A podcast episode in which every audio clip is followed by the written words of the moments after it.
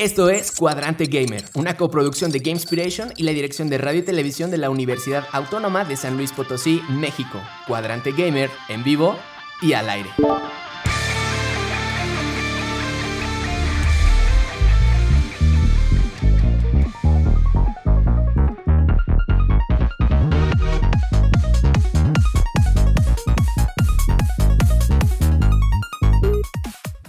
Bienvenidos todos y todas, esperando que se encuentren bien. Desde aquí Buena Energía les habla Zain Ramírez, maestro en diseño y desarrollo de videojuegos. Hoy en su emisión número 69, ya 69 cuadrante gamer es Max 66 Ender, Cucuchillo en edición, Max Sorben, coproducción y lanzándonos al aire en esta ocasión está pues la cabina en automático, ¿no? Gracias cabina. Estamos de vacaciones, pero claro, no por eso bajamos la calidad ni bajamos la energía. Y por supuesto vamos a estar en Twitch, estamos por aquí presentes ahí en segundo plano para en cuanto termine esta emisión seguir platicando y seguir conversando del tema, que precisamente esta vez será en torno al E3. Pero bueno, es tiempo de presentarnos. Bienvenidos chicos. Hola, hola. Hola, hola. Hola, hola. Venga, ya saben, igual acompáñenos hasta el final para escuchar la pista que agregaremos a nuestra playlist esta semana. Esto es Cuadrante Gamer. Bienvenidos. Venga, May, pues, ¿qué nos platicas de este tema? Esto, esto que ha estado sucediendo y a algunos nos ha pegado directo en la nostalgia y en el corazón, que tiene que ver con L3.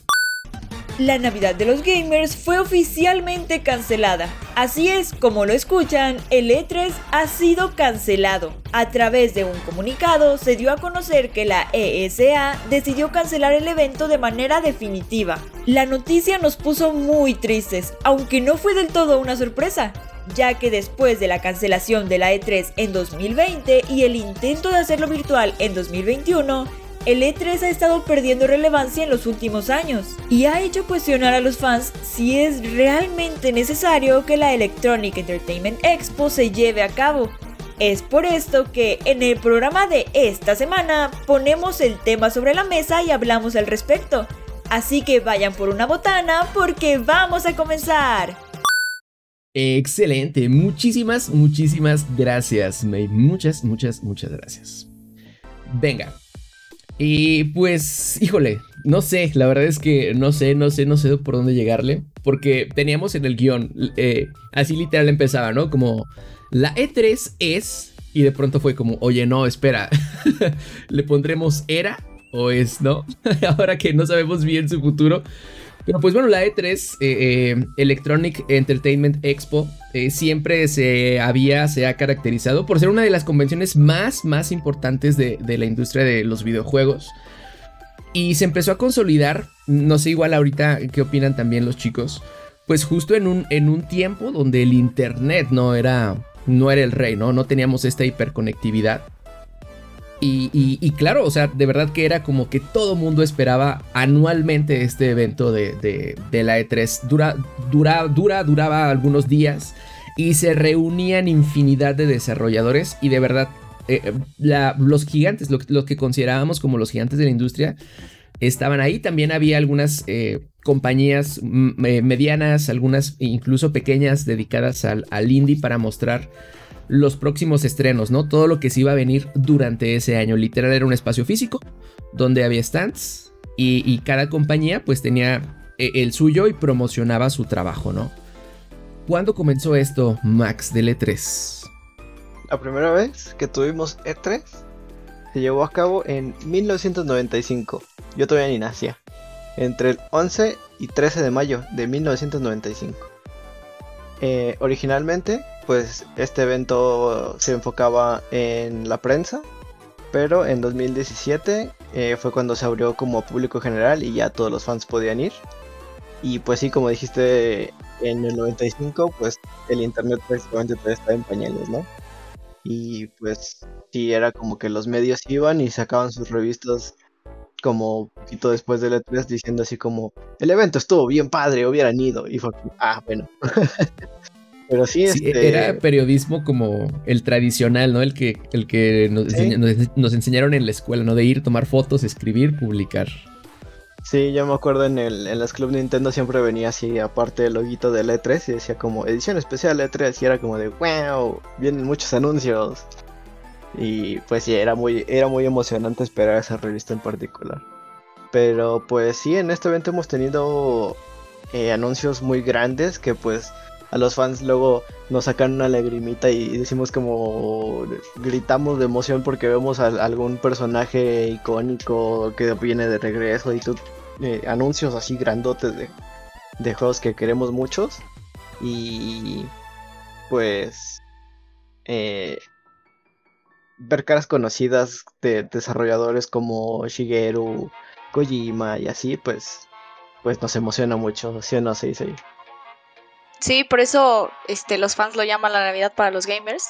Y pues este es un evento que se esperaba ansiosamente y pues año con año nos sorprendía de alguna manera, pero pues tristemente ya no va a estar. También nos sorprendió este año. Sí. bueno, sí. También fue sorpresa, también fue sorpresa. Siempre sorprendiendo la E3, así es. Bueno, bueno que digas, qué sorpresa, sorpresa. Ahorita sí, más o menos sí se, veía, sí se veía venir, ¿no? Pero aún así es como, ay, no, no puede ser, si la cancelaron. Así es. No puede ser, Josh, sí está muerto. ay, no, se murió. Así es, pues como dice mi compañera Seisei, el este pues este es un gran evento que has estado esperando a través de los años y que ha sido una tradición, pero que sin embargo, pues en estos últimos años el evento ha estado perdiendo relevancia debido pues a algunas decisiones de los, los de los organizadores, o sea, la Entertainment Software Association o la ESA, que no le han agradado ni a los fans ni a los desarrolladores, como que se andan poniendo sus moños y como que no ya no les gusta a los desarrolladores participar ahí. Y pues gran parte de la pérdida de interés en la E3 se dio cuando grandes de la industria como Sony, que en 2019 anunciaron que no estarían presentes en el evento y que realizarían sus conferencias y presentaciones de manera independiente. Como ves, ahí. Sí, sí, sí. Eh, esto que dices de Sony, eh, dijiste 2019, ¿no? Eh, pero Nintendo incluso tiene años antes que ya no estaba presente literalmente. Bueno, no, no literalmente, sino físicamente en el evento. Y es que Nintendo desde el 2013 ya no, ya no participa como tal, ya no participaba como tal en, el E3, sino que eh, aunque eran las mismas fechas, empezó a hacer esto que ahora conocemos como los Nintendo Direct, donde pues es como un video donde anuncian eh, pues igual sus estrenos, sus eventos. Y con el tiempo también nos dimos cuenta que eh, ya no era como, o sea, o ellos se dieron cuenta pues, que justo no, tenía por qué ser todo un evento anual o un evento, un video donde dijeran todo lo del año, sino que ya luego también a lo largo de, de, los meses van publicando cosas, ¿no? Pero bueno, reservan como que esta participación fuerte de su video para la E3, aunque sea completamente independiente. Y pues bueno, justo es lo que hace Sony con sus eh, eh, showcase y con State of Play. Son como los, como los pioneros de los pioneros de, no, pues un zoom, ¿no? Y ya, ahí muere. no es un video y ya con eso. Sí, sí, sí. Pero sí, este, a esto se le suma que en, 2020, eh, pues el evento se canceló por COVID y pues ahí sí fue como, bueno, ni modo, porque pues era presencial, ¿no? Pero en 2021 intentaron hacerlo de manera digital y pues eh, no salió como esperaban y pues perdió más relevancia e interés de los fans. Sí. Sí, bueno, a mí sí me gustó el E3 digital. O sea, eh, yo siempre lo he visto digital, ¿verdad? Entonces, para mí yo igual. Pues sí, pero pues además, eventos como el Summer Game Fest, el Tokyo Game Show o la Gamescom, la Gamescom están creciendo cada vez más e incluso los desarrolladores Tier Party están optando por anunciar sus lanzamientos en estos eventos. Y bueno, hablando ahora de la cancelación del E3 de este año, pues desde enero del 2022 se canceló la posibilidad de un evento presencial, que es de lo que ya estábamos hablando. Y la ESA en ningún momento refirió la opción de un evento digital como lo fue en el 2021. Y ahora sí, es oficial. No va a haber E3 este año, tristemente. Sí, eh, em, eh, decíamos, ¿no? O sea, sí fue una sorpresa como de... Ah, pues claro, ¿no? Sea, porque no te lo esperas. Me, refiero a sorpresa como que no te esperas ver morir así, ¿no? Esto. Pero la verdad es que sí ya se venían dando como muchas señales de que... Eh, incluso hasta pequeñas controversias, ¿no? Donde estaban involucrados los fans.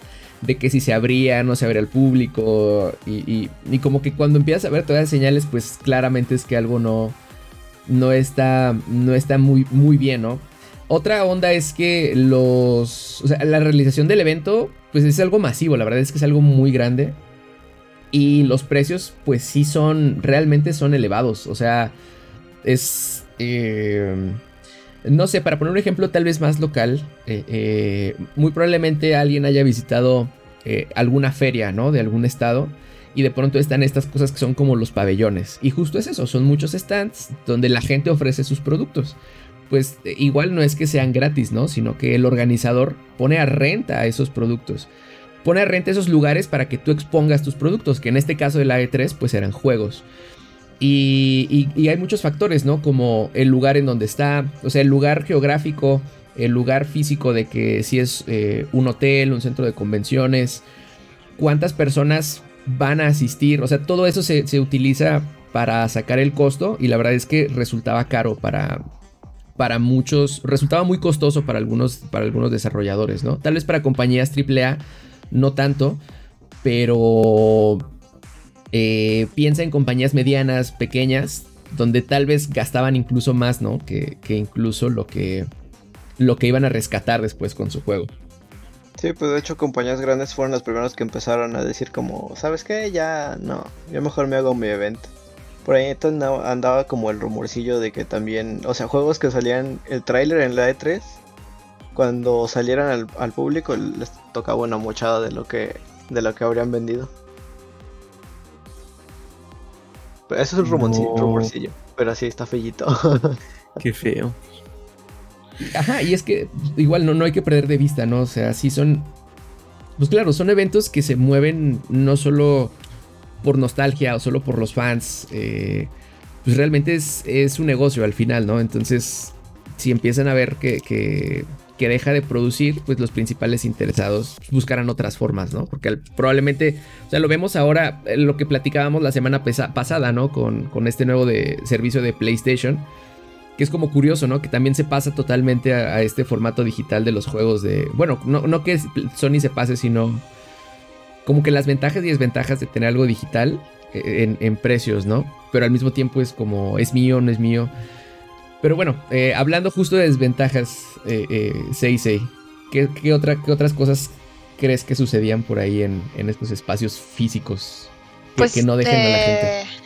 Sí, pues tener la presión de las entrevistas, estar cuidando la información y pues todavía también tener que elaborar todos los stands y todo eso para que pues, sea como atractivo. Y pues se fue convirtiendo en una obligación más que en un área de oportunidad. Y pues las industrias por eso se fueron como alejando del evento. Pues sí, como lo decía también eh, hace rato, el caso de Nintendo que es un claro ejemplo de esto, ¿no? Ya que mencionaron que la ESA quería tener control sobre la información que se expusiera en el evento y pues Nintendo siendo el grande, pues no, no quiso achicarse. como es Max? Sí, y aparte hay otras compañías como Valve, Blizzard, que pues nunca fueron parte del evento y que pues se promocionan ellos solitos, ¿no? Blizzard tiene su BlizzCon, también está la Minecon, eh, pues todas esas este como expos independientes que nada más dicen esto es para mí y pues no tengo la necesidad de participar en el E3 ni acercarme a la ESA, ¿no? Y pues pues esto se va acumulando y pues la suma de hechos lamentables este han generado en los en tanto los fans, los o sea, los, los gamers en la prensa y pues hasta en empresas grandes eh, la pregunta de si el E3 es un caso perdido, si vale la pena seguir eh, pues apostándole a este formato no físico y por este tipo de exposición de en, pues en específico que requiere de un intermediario, ¿no? Sí, justo, y es que esto igual es muy del comercio tradicional, o sea, 80s, eh, 90s, pues repetimos, no había internet, no había como que hago un post en Instagram y, ahora al otro lado del mundo, saben eh, qué estoy haciendo, qué estoy vendiendo. Antes tenía que ir. el cuando antes de anunciar el PlayStation 5, bueno, antes de mostrar el PlayStation 5, eh, Sony nada más publicó así la imagen del control y, eh, explotó internet. Entonces sí es como... Mm, solo fue un post. No tengo que pagarle a alguien para que reviente el internet y se la pasen hablando de mí. Sí, sí, ajá, y lo haces tú directo desde tu propia, desde tu propia cuenta, como bien decías, eh, sin un intermediario, ¿no? y, y, y no sé, es que e, es muy curioso porque muy probablemente, eh, bueno, ya lo diremos ahorita, en, tenemos preparadas unas preguntas, pero es justo como pensando en el futuro.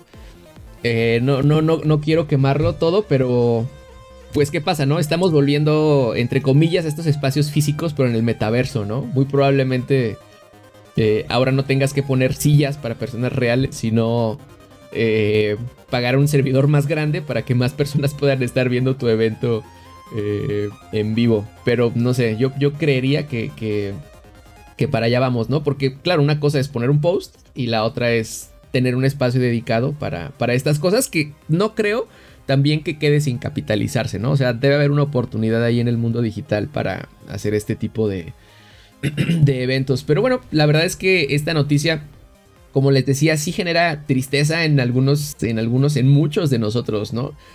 Precisamente porque con esto crecimos, con, con, con ver cómo estos eran los grandes eventos, con la nostalgia de, eh, decía Max, las Club Nintendo, ¿no? De ver a Gus Rodríguez tomándose fotos, tomándose fotos precisamente en los stands, en las exposiciones. la legendaria foto que tiene con Shigeru ahí detrás.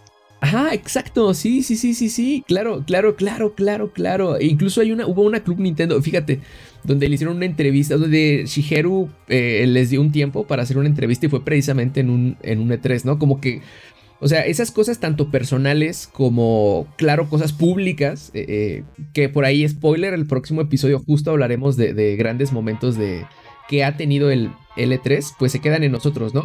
La verdad es que pues la historia, la tecnología, las costumbres, eh, los hábitos de consumo y las generaciones van cambiando. Em, eh, em, no sé, o sea, eh, creo que yo podría ir, me gustaría ir a un lugar físico. lo decíamos de broma antes de empezar el, programa, ¿no? De que yo conocí Discord hace dos años. Y, es cierto, ¿no? O sea, como que... Pero hay quien no conoció ir y quien no lo va a conocer. Y está bien, porque así es su, realidad. Ese es el contexto en el que están naciendo y desarrollándose estas nuevas generaciones. Entonces, pues es tarea de los desarrolladores, de los publicistas, ¿no? De, de, los encargados de comunicación de, las empresas de, videojuegos, pues ir leyendo estas señales y saber cómo adaptarse a estos nuevos medios, a estas nuevas costumbres, a estas nuevas generaciones, ¿no? Y, pues para nadie es oculto que la información hoy fluye de forma inmediata y justo sin la necesidad de tener pues eh, como tal un tercero, ¿no? Al, que al que hasta le estás pagando, ¿no? Muchos de estos servicios, sí, claro, pues, usamos aplicaciones que son de otros, pero incluso pues son gratis, ¿no? Sí, nos, nos podemos dar cuenta con todo lo de, pues los Nintendo Directs y los PlayStation Showcase, que pues hasta los eh, desarrolladores y las distribuidoras pequeñas como Devolver Digital ya se han aventurado a, explorar estas cosas, estos formatos. Así es, pues aunque mm, bueno, por estos medios se pierde un tanto la interacción directa y las reacciones en vivo de, de los, de los asistentes que explotaban de emoción al ver un nuevo tráiler de algún videojuego o así, que se escuchaban los gritos y todo de que, ah, sí. pues por ejemplo en, en desarrollos independientes pueden, estar, pueden quedar marginados ya que en el E3 se les daba un espacio para exponer sus juegos. Pues ahora ya pues, tendrías que tener una buena comunidad o, o pagar ah, publicidad por redes sociales o algo así para para que estas desarrolladoras pudieran eh, exponer sus videojuegos, sus videojuegos ante tanto público. Y pues además parte importante del E3 es que la prensa tenía la oportunidad de probar algunos demos de los juegos por estrenarse, por lo que sin E3 pues esta experiencia se pierde. Aunque pues esto puede, puede ser bueno y malo a la vez, porque ahora eh, las empresas de videojuegos están eh, aprovechando más lo que son los, los youtubers, los streamers, toda la, comunidad de videojuegos y no solo los que vayan ahí a probarlo tienen la oportunidad, sino que ahora expanden su público a más idiomas, a más países.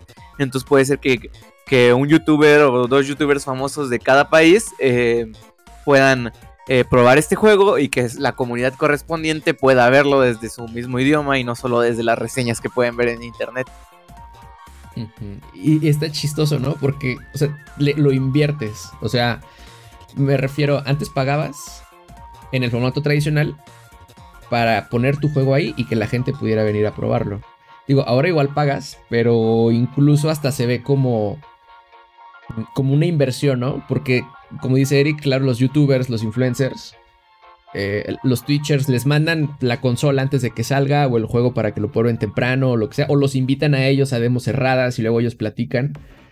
Y, y pareciera como que la compañía, o sea, ya ellos claro, ellos desembolsan, claro, sale este, esta inversión de ellos, pero pareciera como un bien, lo digo entre comillas, para la comunidad, ¿no? Porque es, ay, mira, le mandaron a no sé quién la consola, mira, le mandaron a no sé quién el, juego. Y, hasta los hace sentir curiosos, cercanos, ¿no? Aunque no te haya llegado a ti ni nada. Bueno, tiene muchas aristas esa, e, esta onda de, de lo digital, pero venga, venga, venga, venga. La pregunta, la pregunta, la pregunta. ¿Qué creen? ¿El E3 está muerto? ¿Regresará? ¿Qué va a pasar? ¿El E3 está muerto, sí o no? Ah, no. O sea, um. técnicamente no, porque sí dijeron, sí vamos a regresar en 2023. Pero hay mucha gente que dice que regresa y no regresa. Entonces, entonces, este, por ahora no, porque sí dijeron que iban a regresar. Pero como evento eh, relevantísimo como lo era, yo creo que poquito así. No digo que ya no sea relevante, ¿no? Pero digo, ya no es el único evento donde se presentan juegos eh, nuevos, ¿no? Sí, cuando se originó había otros eventos. No, eh, cuando se empezó el E3 había otros pero logró consolidarse como el evento. Ajá, Entonces, ahorita, el por evento ya no va a ser. Eh, el Summer Game Fest, eh, pues sí es. Ahorita yo veo que está como agarrando mucho vuelo. Sobre todo el eh, Jeff Kigley, pues ya es como el señor videojuego, ¿no? Ya lo ves en todos los eventos. Y pues yo creo que hay mucha gente que dice, ¿para qué veo eh, por ejemplo, en el 2021, ¿para qué veo 25.000 eh, conferencias llenas de videos eh, cuando puedo ver solo una? Donde a lo mejor voy a ver la exclusiva que a mí me va a gustar, ¿no? O sea, por ejemplo, me acuerdo que el Summer Game Fest fue el donde salió por primera vez Elden Ring. Bueno, donde tuvo como la exclusiva grandota así de... Y el último anuncio, y pum, Elden Ring. Y fue como, ok, entonces, sí.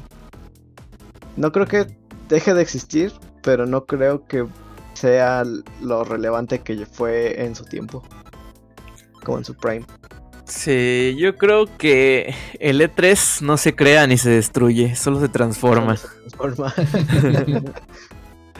pues maybe le pasa como en las escuelas, ¿no? Ahorita. O sea que muchos niños estaban de que no, que flojera ir a la escuela. Y ya después de un tiempo de estar en clases en línea dijeron, no, hombre, o sea, necesito ver a mis amigos. O sea, ya quiero regresar. Y ahorita dices a un niño de que, oye, ¿quieres tener clases en línea? Y te dicen como, ¿estás loco? No, gracias. Entonces maybe pasa está cool, ¿eh? Puede ser, puede ser que, que nos manipulen de esa forma. Aparte ellos tienen toda la experiencia de sí hacer algo físico. Sí. Pues sí, pueden apelar a, la nostalgia, a lo Nintendo. Tendría que haber como muchísimos cambios organizacionales ahí. Porque, o sea, ya era cosa de que, de que los mismos desarrolladores decían como de, ay, o sea, si te estás pasando con las cosas que me pides, ¿no? O sea, me, me, me exiges mucho de, de, cosas que tengo que hacer y pues al final de cuentas yo no veo que mi exposición aquí esté rindiendo frutos, ¿no? Como, no sé, o sea... Y por ejemplo hablando del indie en particular, o sea, sí tienen como que su espacio ahí y escuchaba medios hablando de eso así como es que ahí descubrí un juego. O sea, había como un ejemplo particular donde decían de yo llegué hablándole a, mis compañeros de, de- de- de mi medio así de encontré un juegazo y estaba bien chido y lo tenemos que jugar todos. Se llama Payday y fue como, ¿en serio Payday? O sea, sí es bueno, pero no es el juego, ¿sabes? Eh, y por ejemplo, eventos como eh, otros, o sea, otras plataformas como Steam tienen como mini eventitos precisamente para exponer futuros indies que vayan a est- estrenarse y te dan demos y te dan así como muchos como muchas maneras en las que puedes alcanzar gente que tu juego pueda alcanzar gente entonces sí no creo que el E3 sea como la mejor plataforma para, para presentar tu indie. Sobre todo como ahí estaban todos. De repente ves el boot de Fortnite que es un pabellón entero y tu indie es un, un stand así chiquito. Entonces, sí, es una oportunidad, pero no creo que sea la oportunidad para mostrar tu juego. Pero es bueno, venga, pues ahí estuvo esta reflexión, repaso que hicimos por pues lo que está pasando la E3. Tenemos algunas preguntas más que estaremos eh, platicando, respondiendo igual ahorita fuera del aire. Eh, por ahí recordarles que tenemos eh, este episodio y el de la siguiente semana grabados, pero estamos con ustedes fuera del aire al terminarlo en la plataforma Twitch. Y que regresando de estas vacaciones, nuestro programa durará ya una hora. Pero bueno, les daremos también más detalles más adelante y estaremos también por ahí diciéndolo en nuestras redes. Pues chicos, llegó el tiempo de despedirnos. Nos vemos hasta la semana. nos vemos. Adiós. Venga, gracias, gracias, gracias chicos. Una excelente emisión ya que dimos este repaso por lo que significa este momento para la E3. Agradecemos a ustedes comunidad que nos escucha a través de la señal de FM, desde su plataforma de podcast preferida o desde Twitch. Eh, no tenemos muy claro con qué nos vamos a despedir el día de hoy, pero cuenten con que ya estará disponible en la playlist Game Inspiration Music en Spotify. Igual recuerden suscribirse a la versión en audio podcast de este programa, revisar nuestros paneles de Twitch, seguirnos en Insta y aterrizar en nuestro Discord. En todos lados somos Game Inspiration, se despide Zain Ramírez. Esto fue Cuadrante Gamer, que el valor, el poder y la sabiduría sean la fuerza que los acompañe.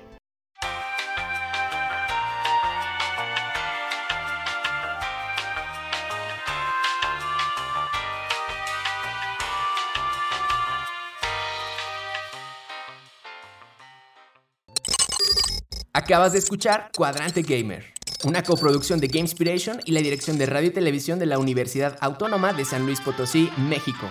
Hasta la siguiente emisión, Cuadrante Gamer, en pausa.